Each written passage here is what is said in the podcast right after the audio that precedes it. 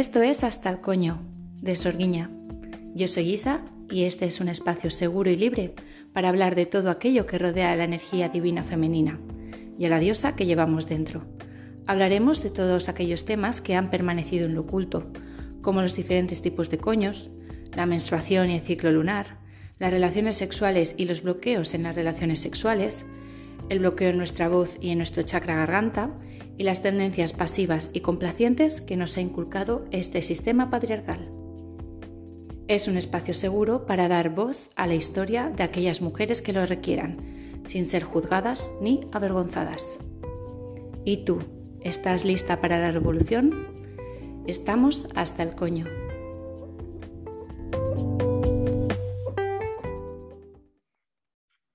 Bueno, en este episodio tengo una invitada también súper especial, mi compañera y hermana de alma y de tribu, Lucía. Lucía, ¿qué tal estás? Buenos días, guapa. Pues muy bien. Aquí deseando hablar sobre este tema que nos encanta tanto. Cómo nos gusta un buen cotillo de amoríos, ¿eh? Es que además de bueno. Oh my God. bueno, pues la primera eh, pregunta es ¿Quién es Lucía o cómo te defines ahora? Pues, a ver, es una pregunta un poco complicada, yo creo, ¿no? El definirse a uno mismo, pero ahora mismo diría que soy em, en sí mismo una almita, desarrollándose personalmente, explotando en el mundo laboral también en el sector más consciente, astróloga, espiritual, bruja, un poco todo. y, y sobre todo, pues, mujer, empoderándome a tope. Una perra empoderada, como a mí me gusta, muy bien. Vale, hoy hemos venido a hablar sobre el meollo de las relaciones conscientes eh, en comparación a las relaciones no conscientes. Y queremos hablar un poquito de nuestra experiencia y qué nos ha hecho darnos cuenta de esto, ya que tanto Lucía como yo hemos hecho una transición muy a la vez de, de repente tener una relación consciente y no saber qué hacer con ella, básicamente. Real. Yo empezaría em, definiendo un poco así a grandes rasgos eh, para sentar una base de la conversación que entendemos nosotras por relación consciente. Empieza tú, Lucía. vale. pues, a ver, yo creo que eh, para mí lo más importante, lo más clave de una relación consciente es que em, es algo elegido, no es algo a lo que yo voy por necesidad, no voy porque necesite nada del otro, ¿no? Nada ni emocional, ni, nada de ningún tipo. Solamente pues yo estoy completa como persona y tú completo como persona, nos juntamos, cada uno con su camino, con sus cosas, pero al final decidimos pues en lugar de hacerlo solo, pues hacerlo juntos, ¿no? Pero sin ningún, en ningún momento perder el, referente de que somos uno, individual, no junto. Sí, o sea que es una relación que parte más desde una libertad individual y desde em, em, un autoconocimiento, eh, un bienestar previo del individuo y no actuar por codependencia, por carencias, por miedos que tiene como esa base ya sana, ¿no? Sí, es como no caer en esa en ese proyectar en el otro lo que no soy capaz de darme a mí mismo, ¿no? Mm. ¿Y qué diferencia dirías que hay entre una relación sana y una relación consciente? Porque yo creo que una relación consciente obviamente tiene que ser sana, pero igual consciente quiere decir que em, estás muy conectado a tus procesos y que enseguida te pillas cuando estás eh, actuando desde un patrón antiguo o desde una toxicidad anterior. Y es como que te pillas ahí y dices, ay, soy consciente de esto, tengo que dejar de hacerlo, ¿no? Como que tienes ese autoconocimiento em, previo sobre ti mismo y es cuando te pillas, ¿no? ¿Tú crees que sí, total. ¿Una relación sana y consciente es lo mismo o es diferente o tienen que ir de la mano? No, yo creo que no es lo mismo. Tú puedes tener una relación sana y que no sea consciente. Mm. Por ejemplo, eh, bueno, yo sin ir más lejos tuve una relación que era súper sana, no había problema en cuanto a yo estaba acostumbrada, que era un patrón más de violencia por ambas partes, pero tampoco era consciente porque no era una relación que evolucionase, ¿no? que yo creo que es el gran objetivo de cualquier relación. Al final, que aprendamos cosas, que evolucionemos como seres humanos y, y todo eso. Entonces, era una relación súper sana, jamás hubo problemas, pero no había evolución, entonces no tiene ningún sentido tampoco esa unión. Mm, Parece muy banal y muy frívolo todo, pero... es verdad. pero no, no. Igual es eso, igual el propósito ¿no? de una relación consciente es la, evolución de cada individuo involucrado eh, y, también en conjunto, ¿no? Como esa evolución en pareja y ver en el otro tu espejo y saber que es un compañero de vida que te va a ayudar al crecimiento personal, pero también al crecimiento de pareja. Y una relación sana se puede dar eh, en una unión en donde no haya como esos problemas, esa toxicidad igual más chunga y más extrema de la que hablaremos después, que no haya problemas, pero que tampoco haya evolución, como, bueno, estamos bien, pero tampoco es un crecimiento, una expansión. Sí, estoy de acuerdo. Bueno, yo creo que hemos definido así un poquito por encima lo que es la, la relación consciente. ¿Cuáles han sido tus experiencias, Lucía, que te han llevado a darte cuenta de, ostras, esto sí es una relación consciente y esto no lo era? Pues la verdad es que tiene una transición curiosa, porque empecé, bueno, yo he tenido, contando la que tengo ahora, tres relaciones importantes en mi vida. La primera, con todo el cariño del mundo, porque yo ahora los quiero mucho, eh, fue súper chunga, rollo pasivo-agresividad, barra agresividad a tope, eh, mucha manipulación, celo, mm, infidelidad, todo súper tóxico, todo lo, el clásico manual de relación tóxica. Mm. Eh, luego mi segunda relación fue maravillosa, era muy sana, pero yo me di cuenta de que estaba ahí. Bueno, me di cuenta después de dos años. Estaba ahí porque em, era tan diferente a lo que yo había tenido antes. Lo de antes había sido tan tóxico y tan agresivo que yo pensaba que lo máximo a lo que podía aspirar era una relación sana y tampoco mucho más, no sé, profunda ni pasional, ¿no? La gente también me decía, no, pero es normal que con 22 años no tenga devoción por tu pareja, ni entusiasmo, ni nada, porque ya eres más seria, ¿no? El amor de adolescencia pues solamente ocurre cuando eres joven y ya está. Y yo me conformé ahí durante dos años, porque como no había problema, yo pensaba que eso era una relación fructuosa, o sea, era como el éxito de una relación de pareja. Claro, claro, lo comparabas con lo anterior y tú, lo que has dicho, ¿no? El, piensas que no puede haber nada más ese es el problema por la que no se dejan muchas relaciones, ¿no? Porque dices, es que si dejo a esta persona, no voy a encontrar a nadie igual o mejor. O sea, es la única persona, ¿no? Claro, yo decía, madre mía, es que del marco experimental que vengo, con lo chumbo que ha sido, si esto es totalmente diferente, si no tengo esto, que tengo lo otro de antes. Y entonces fue un momento en el que dije, pues no tengo ni esto ni lo de antes. Ya, ya, ya. Me quedo sola. Y ahí pues empecé a autoconocerme y me he tirado dos años sola, con intentos infructuosos, eso sí que tengo que decirlo, pero todo aprendizaje.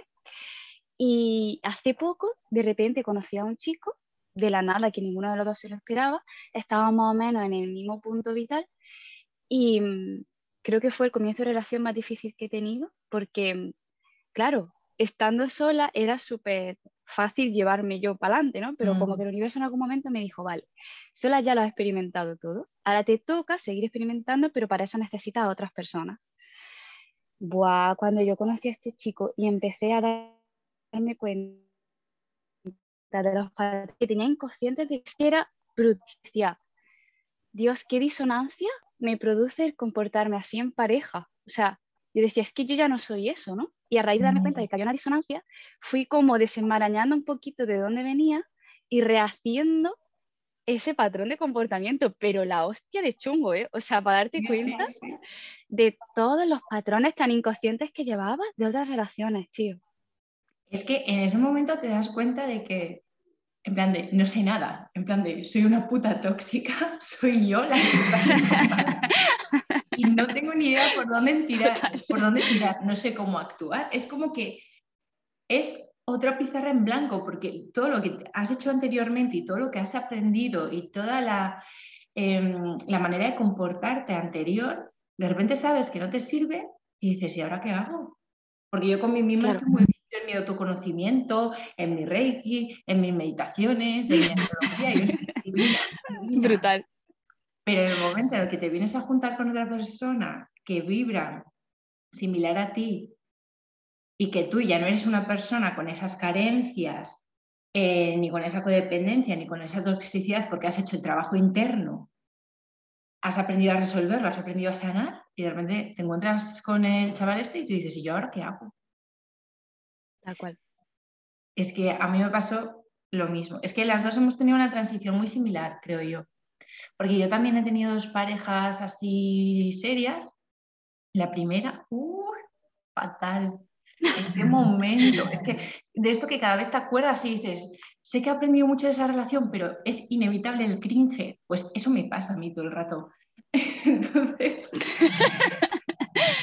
pues eso, pues em, éramos los dos eh, jóvenes, inexpertos, estúpidos y hacíamos todo mal, todo mal. Pero luego también sería interesante analizar por qué lo hacemos todo mal como base, porque hemos tenido referentes, eh, patrones relacionales tóxicos e insanos.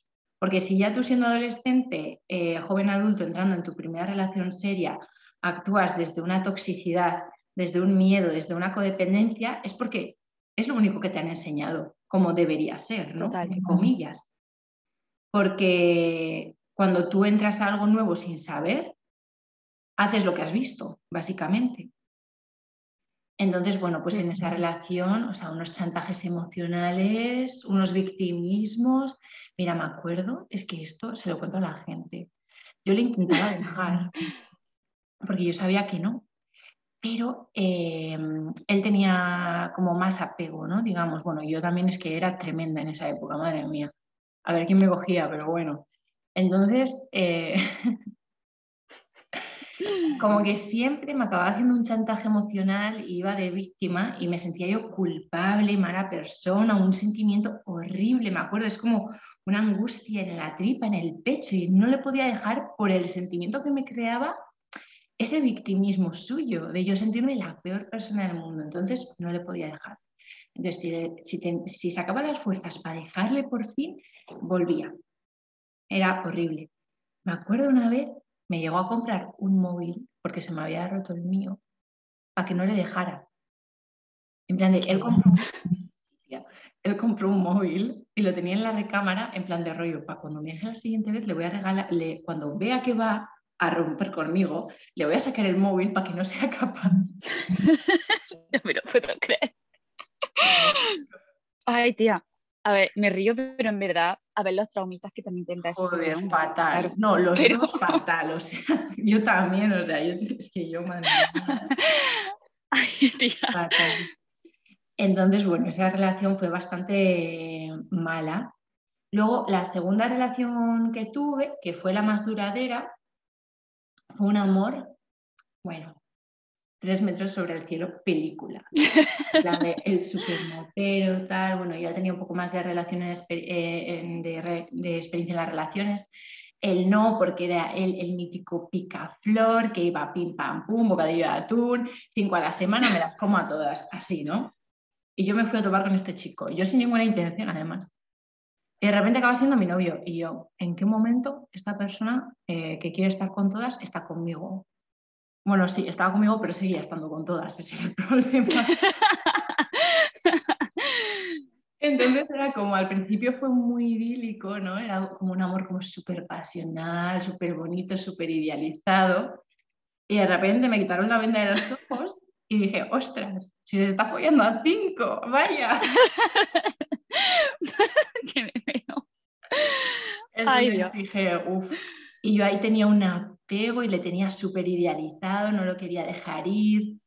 Claro, claro, luego él me decía que yo era celosa. Y yo, y tú, pues no sé por qué. No me están hablando chicas por Instagram todos los días de, oye, me he follado a tu novio, pues no sé, llámame loca. Y es que la loca era yo, eso es lo mejor. Siempre, siempre somos nosotras.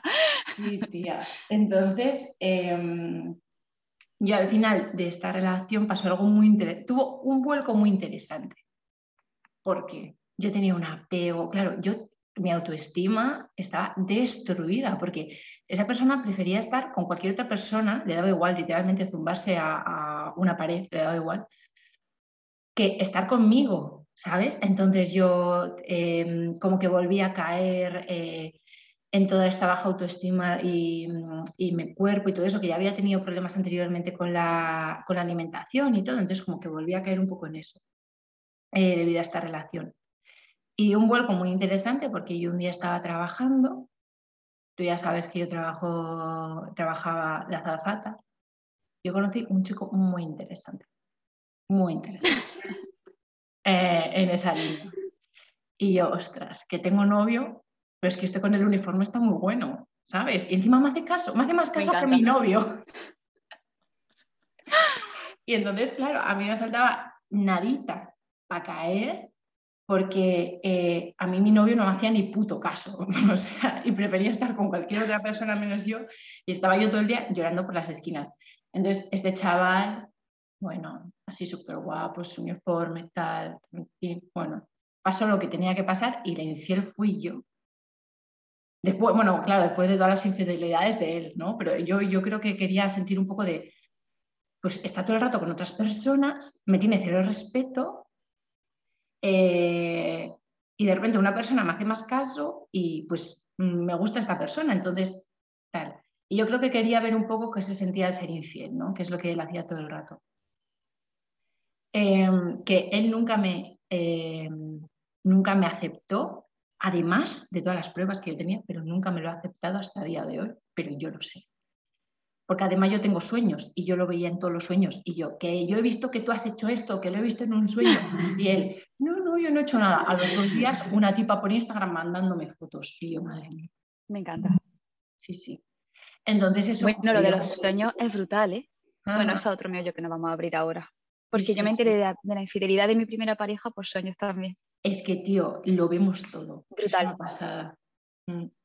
Entonces, después de eso, yo destrozada, yo no podía ni decírselo a la cara, ¿vale? Yo eh, en menos de 24 horas, de 24 horas volé de Madrid a mi casa para decírselo, en plan de yo destrozada. Y dije, es que no se lo puedo decir a la cara, le voy a escribir una carta. Le escribí una carta contándoselo, tía.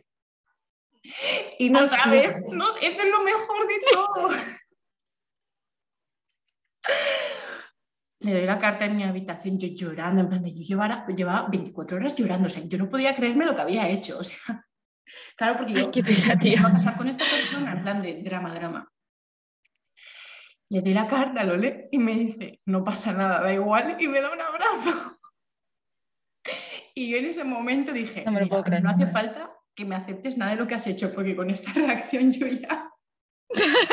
lo tengo súper claro es como por fin hablamos entre iguales, ¿sabes?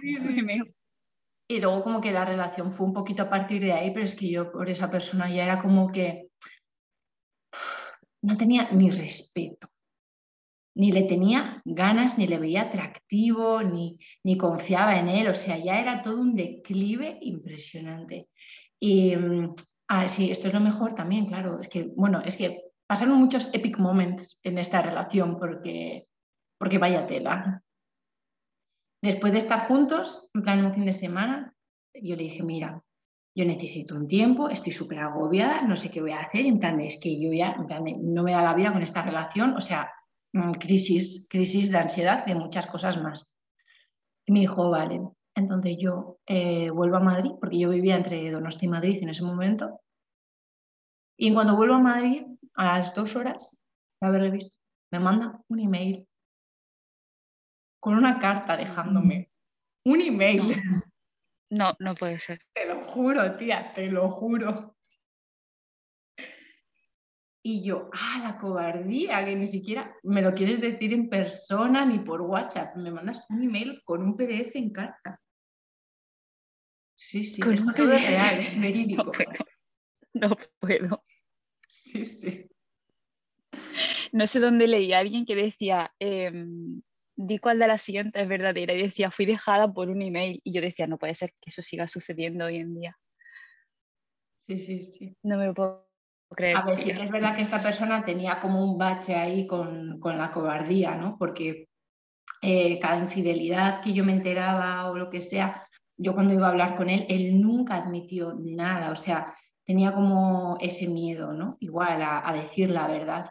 Entonces mentía. Sí, asumir responsabilidad, claro. Sí, entonces era como, un, era como muy mentiroso compulsivo, en plan, em, supongo que lo haría por miedo y por sus traumas que tenía ahí detrás, pero era tan absurdo que llegaba a ser un día, ¿qué hacen hoy? Y me dice tortilla patata. Y de repente me he dado cuenta que era mentira, que había cenado puré. En a ese punto de, tontería llegaban las mentiras, ¿sabes? Entonces, pues así me fue. Qué innecesario, claro.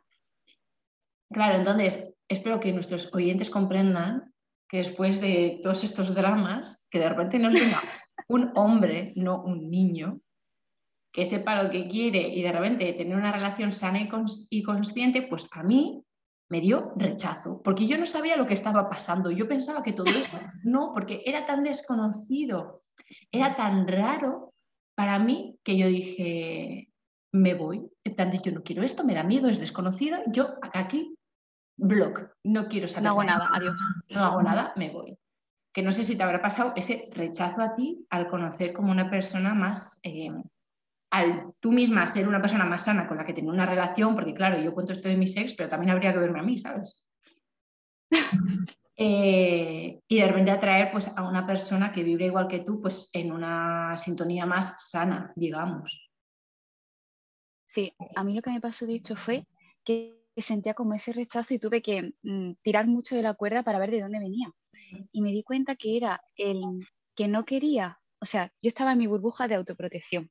Mm. Y entonces yo em, no quería exponerme a ser feliz por si dejaba de serlo. O sea, cuando yo llegué a esa realidad, fue en plan, Dios, o sea, es mm. que tengo tanto miedo a sufrir que es como que no quiero abrirme, aunque ahora mismo soy infeliz porque tengo, no tengo la necesidad, pero me apetece a lo mejor compartir con un otro algunas cosas y demás, porque llevaba dos años de ermitaña y digo, mira, creo que ya es suficiente. Sí. Entonces, pues me, costaba dejar esa infelicidad atrás porque ya era infelicidad conocida, ¿sabes? Pero eso de tocar la felicidad, qué miedo, ¿no? Por si deja de estar. Y luego dije, pero si es que, qué tontería, Lucía, ya se me pasó. Pero hasta que llegué a esa conclusión, me costó tela. Sí, yo, por ejemplo, eh, después de esta relación y del maravilloso email, eh, estuve Estuve cuatro años sin pareja. pero claro, yo ahí tuve unos procesos interesantes de deconstrucción y de darme cuenta, ostras, tío, yo en verdad me quejo mucho de fulanito y de menganito, pero yo eh, tengo yo aquí unas codependencias, unos miedos que me hacen actuar en plan de una manera un poco chunga, ¿sabes? O sea, no, no, no. Entonces, en ese proceso de autoconocimiento y de, fue sobre todo de analizar las relaciones y de ver dónde yo tendría que haber actuado de una manera más sana, por, como de, una, de un análisis, ¿no? Y luego fue un proceso de cuatro años de ponerme a prueba con personas diferentes, de a ver si yo eso lo había aprendido y entendido de verdad. Por ejemplo, después de esa persona, no me acuerdo cómo, bueno, que pasaron muchas personas por esos cuatro años, pero eh, era como un prueba y error, prueba y error. Y de cada persona iba masterizando un poquito y un poquito y un poquito. Iba aprendiendo otra cosita que había hecho mal en esa relación y otra cosita que había hecho mal con el primero y otra cosita que había hecho mal con el segundo. Entonces fue como una masterización como de mí misma y de eh, la manera en la que yo me relaciono porque pasaron muchas personas, tuve, eh, lidié con muchas personas diferentes, con muchos tipos de personalidades, con muchas mm, personas que tenían traumas similares a los míos, seguramente. Y, mm, y fue como, no sé, como con cada persona aprendí algo súper importante, que era como, ostras, ¿cómo no me he dado cuenta de esto antes? pero fueron así rollo eh, mil lecciones en cuatro años. Entonces fueron como muchas realizaciones.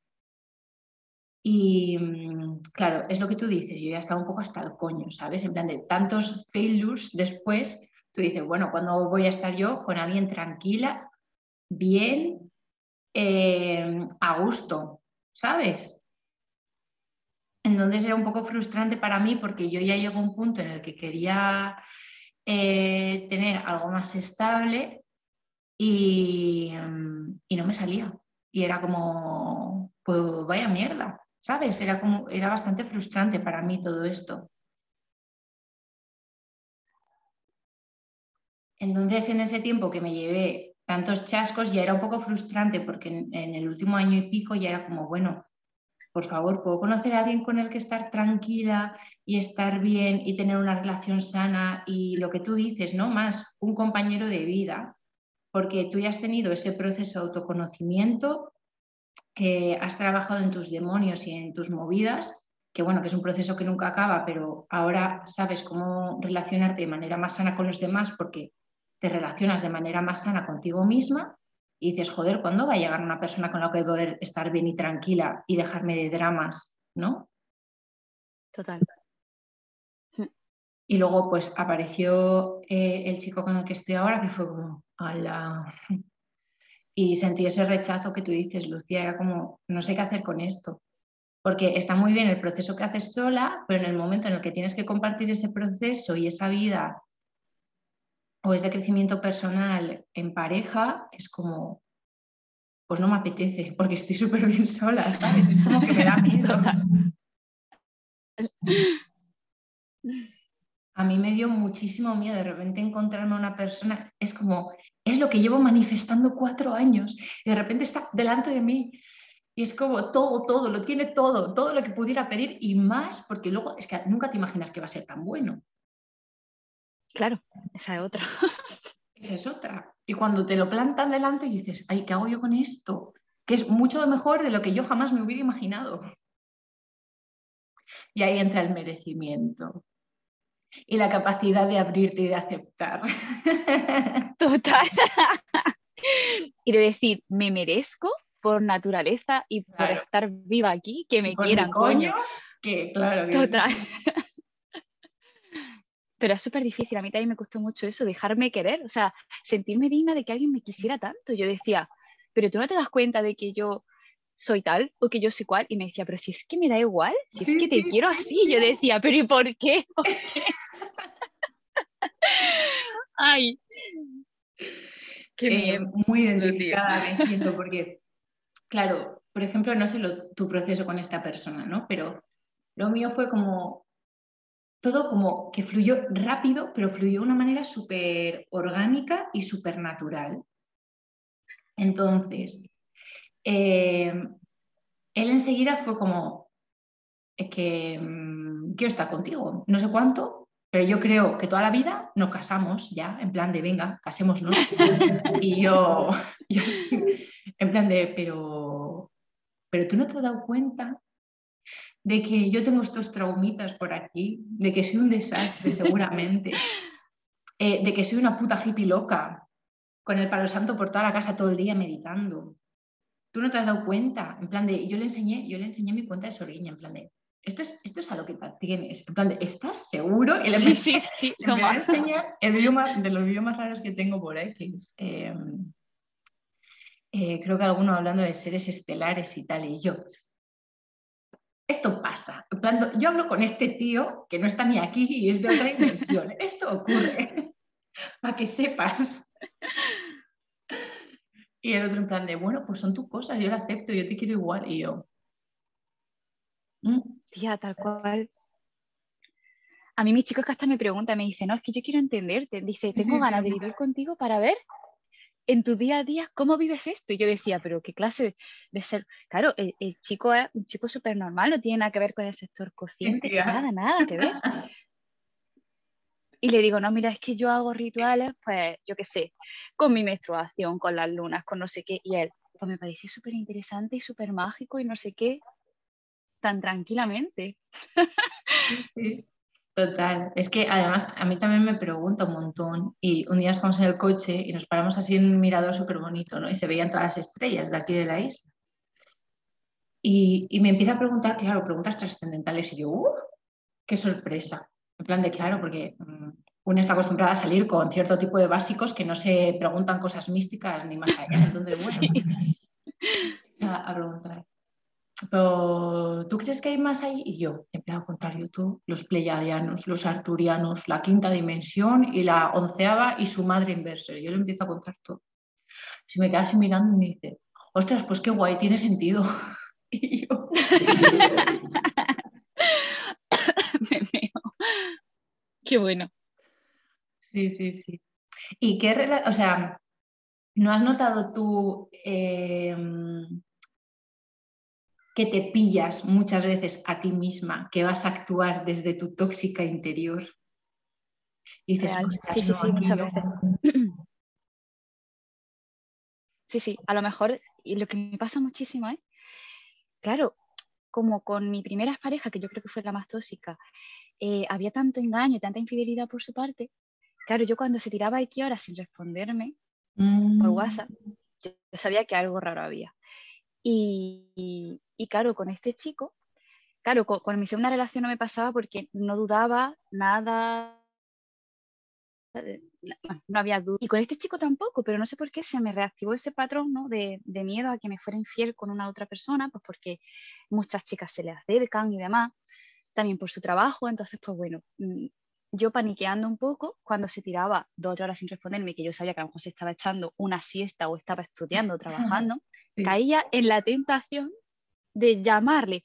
Bueno, me lo pensaba, o sea, era como antes de apretar el botón, me lo pienso dos segundos. Entonces, pues no lo hacía porque decía, vale, ¿desde dónde lo hago? ¿Realmente quiero hablar con él?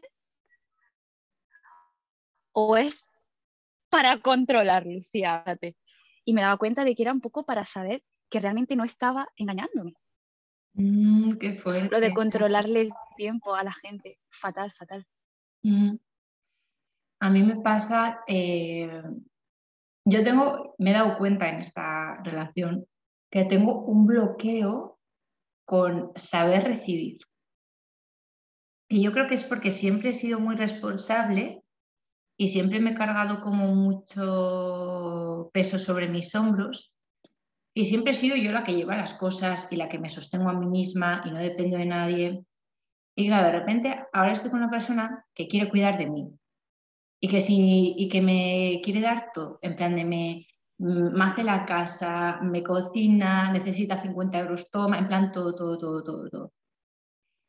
En plan de lo que, más de lo que, necesito, y más. Y como yo no pido nunca, me lo ofrece todo el rato. Y es como que, no, no quiero nada, no quiero nada, no quiero nada. Por ejemplo, em, el otro día me quería ir a hacer la compra, a hacer la cena, y me faltaban 20 euros, imagínate. Y, va el tío y me dice, no, no, pago yo todo, no te preocupes. Y a mí, el que me paguen las cosas me pone muy nerviosa. Pero es porque no sé abrirme a recibir.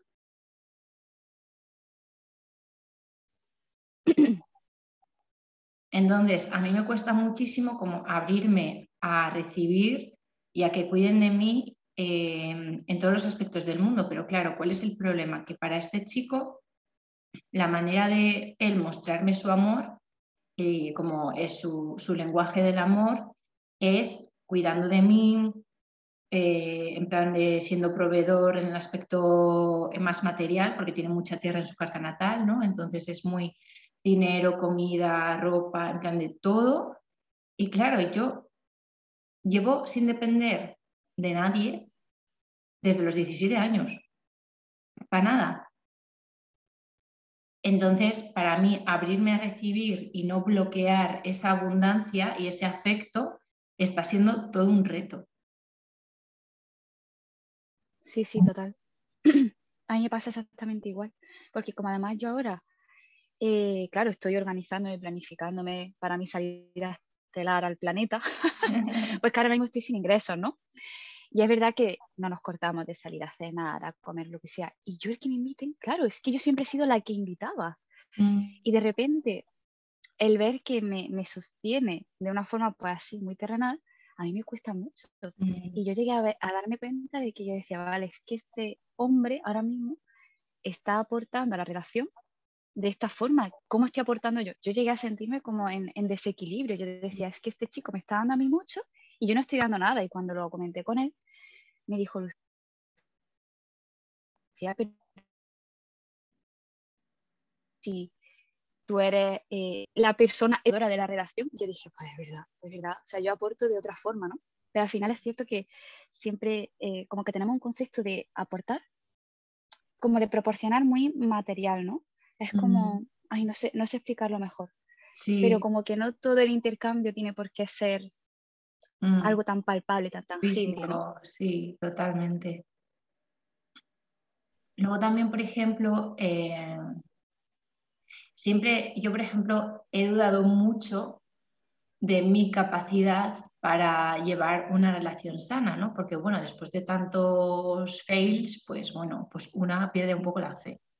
Entonces, por ejemplo, em, no sé qué estábamos hablando y me dijo, no, pero es que yo confío en la capacidad de ambos para llevar una relación lo más sana posible y lo más bonita posible. Y a mí el que confiara otra persona en mí para llevar una relación y para aprender a tener una relación sana y consciente, fue como, ¡ah! que se piensa que lo puedo hacer y si, y si le, decepciono porque luego no puedo. ¿no? Entonces están como todos esos miedos que tienen base de eh, autoestima, merecimiento, el aprender a recibir, el, sobre todo el aprender a recibir, eh, no sé, como las cosas buenas de la vida, ¿no? Que a veces pensamos que no nos lo merecemos y, y cuando lo tenemos es como, ostras, ¿qué hago con esto? Entonces, no sé. Sí, sí yo creo que ahora mismo estoy en un proceso mucho de aprender a recibir y de merecimiento, porque me está costando, me está costando. Y muchas veces lo rechazo por eso y es como, que no me pagues nada, que no sé qué, y me enfado con él, ¿no? Porque me quiere pagar una, la cena, no sé qué. Y si me la paga encima yo me cabreo y le digo, pues te hago Bizum, y le hago Bizum, y el otro en plan de, ay, que es pesada, déjame que pague yo.